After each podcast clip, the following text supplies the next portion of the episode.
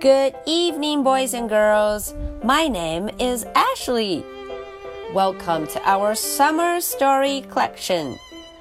Today is Sunday, August the 5th. Are you ready for tonight's story? Let's do it. Look at the clock, Max. 哦，这封面上这只小鸭的名字啊，叫做 Max。 啊，我们看看，他好像在整理自己的衣服，对着镜子照又照，他准备出门呢。嗯，封面上这个名字 Max，大家都记住了吗？Look at the clock。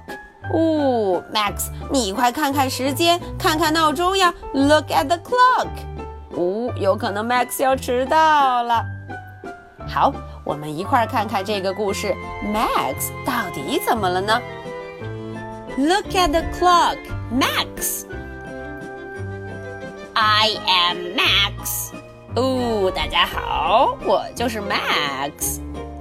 I am a duck. 哦，我是什么？你们一定看出来了，我是一只鸭子。I am a duck. I have a black vest. 哦，我有一件黑色的马甲 ，a black vest。 I like my black vest.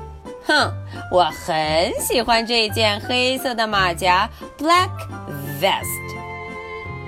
Look at the clock, Max. 哦哦，哦哦，有人提醒我了，快看看时间吧，Max。Look at the clock。 I am late.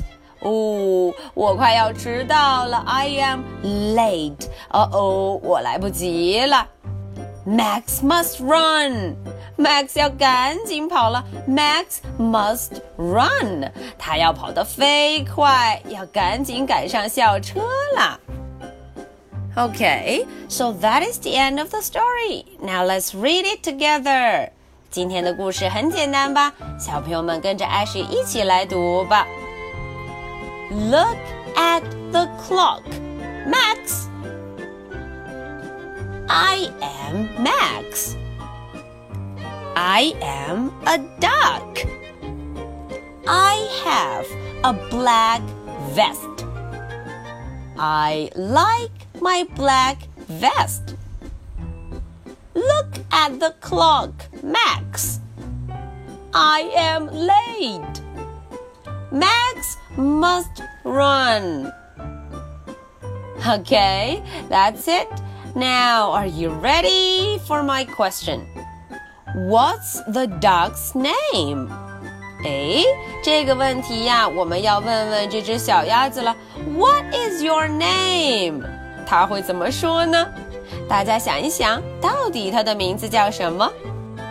Okay, so this is the story for Sunday, August the 5th.